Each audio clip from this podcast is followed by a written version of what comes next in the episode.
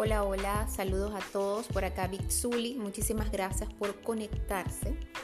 Y hoy quiero hablar sobre un tema específico. Ya he hablado en otras oportunidades sobre el amor propio, pero en este caso quiero hacer una diferencia entre lo que es el amor propio y lo que es el amor propio y el egocentrismo. Es una línea eh, que si bien es una brecha grande entre uno y otro, los conceptos eh, o cómo se dan, hay muchas personas que lo malinterpretan y lo ven así. Y, lo, y, hago este, y hablo sobre este tema en específico porque eh, dos personas me preguntaron esa diferencia, dos personas eh, los vi así como que estaban como un poco confundidos entre los conceptos y se me prendió así como una luz roja y dije, es peligro, peligro porque no se pueden confundir, son dos conceptos totalmente diferentes el uno del otro.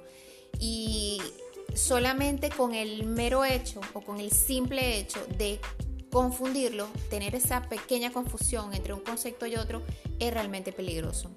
Cuando hablamos de amor propio, y es el concepto que yo doy aquí a entender en esta red social y en cualquier red social en la que yo hablo de amor propio, hablo sobre ese amor que nos sentimos de manera individual, sí, de ese amor tan profundo y tan perfecto que nos hace ser fieles a nosotros mismos, ese amor que nos hace ver como ese ser, esa energía que somos, que decidió en algún momento convertirse en un ser humano, como es el que somos ahorita.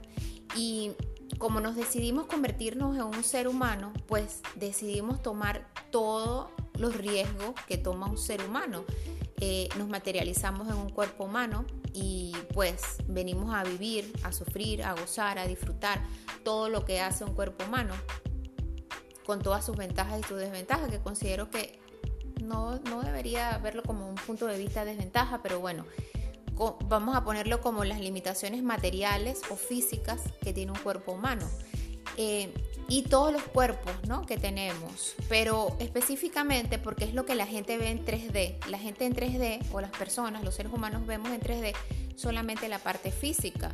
Entonces, claro, ya cuando nos vamos a la parte espiritual y los otros cuerpos, mental, espiritual, eh, ya vemos la, la, realidad desde otro punto de vista. Pero cuando hablo del amor propio, hablo sobre un concepto que engloba muchísimo. Y no solamente cuidar ese cuerpo espiritual, ese cuerpo para el que decidimos eh, ese cuerpo por el que decidimos convertirnos en seres humanos, es decir, utilizar nuestra energía, nuestra energía infinita que jamás va a acabar y decidimos convertirla en un cuerpo humano. Como decidimos convertirla en un cuerpo humano, debemos ser entonces fieles a esa decisión que tomamos. ¿Y cómo nosotros le podemos ser fiel a esa decisión? Le podemos ser fiel queriendo ese cuerpo humano, sea como sea el cuerpo, porque aunque no lo recuerdes, tú decidiste venir a este cuerpo humano y, y encarnar en el lugar donde llegaste. No hay un error, no te pudiste haber equivocado. Solamente que cuando se nos dio ese cuerpo humano, pues bueno, se nos dio también el pequeño detalle de borrar eh, otras vidas o de borrar las experiencias que antes habíamos vivido en otros momentos, porque lo veo lógico, porque es que no puedes traer eh, tanto conocimiento eh, a un cuerpo con una vida tan pequeña, cuando en otros momentos hemos tenido que esta energía ha utilizado muchos años, humanos o no. Eh, y para poder aprender la experiencia humana necesitas tener un cuerpo nuevecito, con una conciencia humana igual, joven y nueva, es decir, empezando desde cero. Entonces, eh, esa es justamente la experiencia, lo que venimos a vivir. Entonces, dentro de lo que es el amor propio, venimos a cuidarnos físicamente, mentalmente, intelectualmente, espiritualmente, venimos a cuidarnos. Y la mayoría de las veces, yo lo, lo veo así, debemos cuidarnos siempre de nosotros mismos. ¿Por qué?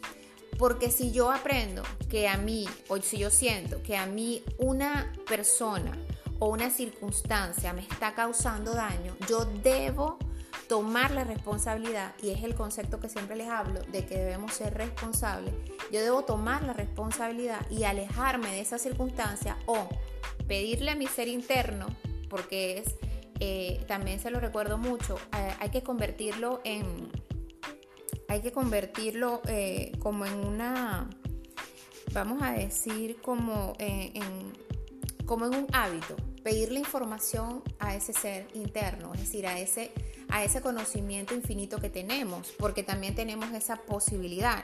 Si bien es cierto que no recordamos todas las vidas, sino que podemos irla recordando poco a poco y hay métodos y hay técnicas y hay personas que pueden ver un poco más eh, para pedir ayuda, siempre es importante conectarlos y utilizar esa herramienta día a día. Es, es todo es práctica, si es practicarla a diario. Entonces, ese amor propio es querer y cuidarnos a nosotros mismos.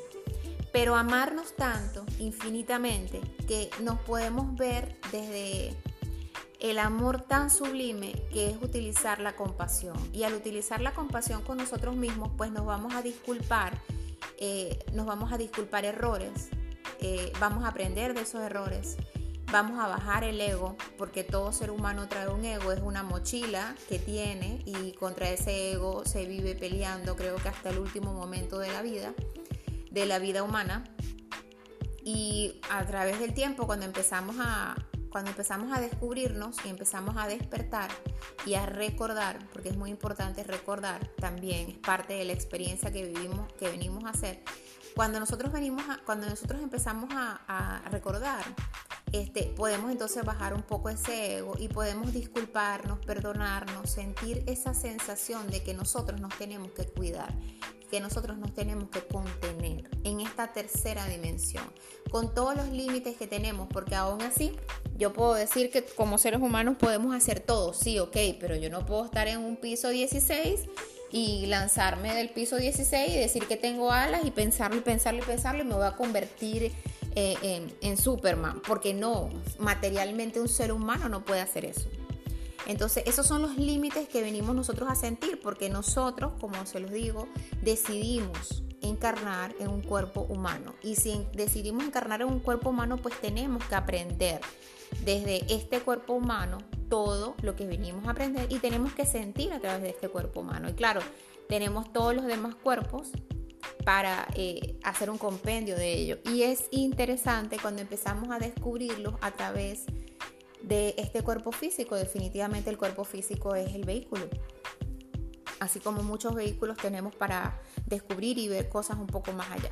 Pero bueno, en líneas generales eso es el amor propio. Y al tener un amor tan grande, tan infinito, que todo lo perdona, es decir, que tú te perdonas, que tú te cuidas, que tú te contienes, que tú te eh, aprendes a escucharte, que tú practicas tratarte bien, que tú practicas a que hay alguien que algo o alguien que te molesta y tú no lo permites, eh, ese amor tan grande va a hacer que tú entonces quieras y ames de manera infinita también a, a, las personas que están a tu alrededor. Es decir, un amor propio no te puede convertir en un egocéntrico, porque el concepto de egocentrismo es una persona que es egoísta.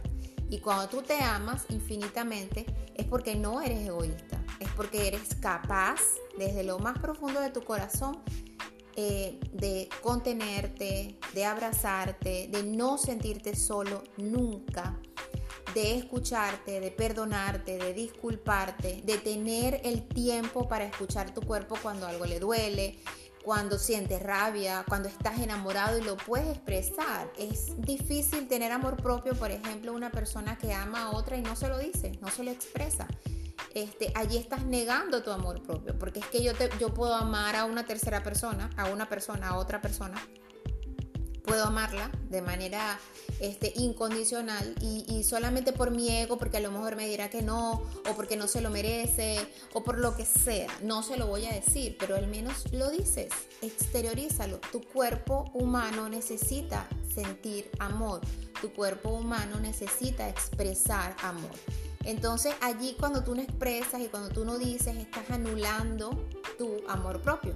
Y cuando nosotros eh, eh, y cuando me pongo en esta posición de que yo primero, que lo escucho mucho y, eh, tengo dos amigos que me preguntaron justamente sobre esos dos conceptos y realmente me prendió el foco y me prendió un foco rojo realmente, Porque me preguntan, ¿cómo tener amor propio y no llegar al egocentrismo? Eso significa que no tienen bien diferenciado el concepto de amor propio y del egocentrismo. Son dos conceptos totalmente diferentes totalmente diferentes. Es como verlo, ves como ver el concepto del amor y del miedo. Son totalmente diferentes. Uno está al norte y el otro está al sur. Entonces no podemos eh, jamás, eh, nunca podemos comparar el amor propio con el egocentrismo. Porque el amor propio no es egoísta. El amor propio, la persona o el individuo se ama de manera individual, ya sabe quién es, eh, no está pendiente de, su alrededor, no compite, no se olvida de él, se cuida discriminadamente y eso hace que tenga tanta seguridad, que sepa que se puede contener, que sepa que nunca va a estar solo, aun cuando esté solo, físicamente no va a estar solo porque está contenido, está acompañado por él mismo. Entonces ese amor tan grande es lo que va a hacer que pueda ayudar y apoyar a los demás. Un amor propio no puede ser egoísta. El egocentrismo sí lo es. El egocentrista es una persona que dice yo primero, yo segundo, yo tercero, yo cuarto, yo quinto y los demás que vengan detrás de mí quizás déjame pensar a ver si los puedo ayudar. Eh, el egocentrista es una persona que siempre pide ayuda pero este, nunca está dispuesto a ayudar. El egocentrista es una persona que piensa que es una persona ínfima que es tan individual que no forma parte del todo. Una persona que se ama y que siente un amor propio sabe que es un ser humano individual, que es una energía completamente individual, completamente diferente a todas las demás, pero que forma parte de un todo. Es como la pieza de un rompecabezas, es un cuadro hermoso y cada pieza es importante. Si falta una piececita de ese rompecabezas, pues el cuadro no se va a ver igual. Entonces, eh, ahí está la importancia del amor propio. El amor propio es un amor individual tan intenso que no, puedas, que no puede desaparecer de ese rompecabezas. No puede desaparecer. Y tampoco ese rompecabezas puede, puede dejar de existir para que esa piececita sola eh, brille. Entonces es importante la diferencia entre el egocentrismo y el amor propio. Una, eh, la característica más marcada y la diferencia más grande entre el amor propio y el egocentrismo es esa justamente. Eh, cuando el ser humano eh, encarnado, esa energía encarnada, es egoísta. Cuando una persona es egoísta y dice yo primero, yo segundo, yo después y los demás cuando se pueda, eso es el egocentrismo. Porque la persona que se ama a sí misma no compite con nadie, no ve competencia, no, no cree que pueda ser mejor que todo el cuadro completo, pero también sabe que ella es una parte fundamental dentro de ese cuadro. Sin esa parte, sin esa parte particular, el cuadro nunca sería el mismo. Entonces, esa es una de las grandes diferencias entre el amor propio y el egocentrismo. Me gustaría muchísimo eh, que me hagan sus comentarios. Me gustaría muchísimo eh, que me, hablaran sobre su concepto, sobre el amor propio, si se están queriendo mucho, si han sido egoístas con ustedes mismos o si han podido sentir el egoísmo. Y es importante por qué. Porque no porque sea bueno o porque sea malo, sino porque es lo que sí es muy bueno es practicarlo.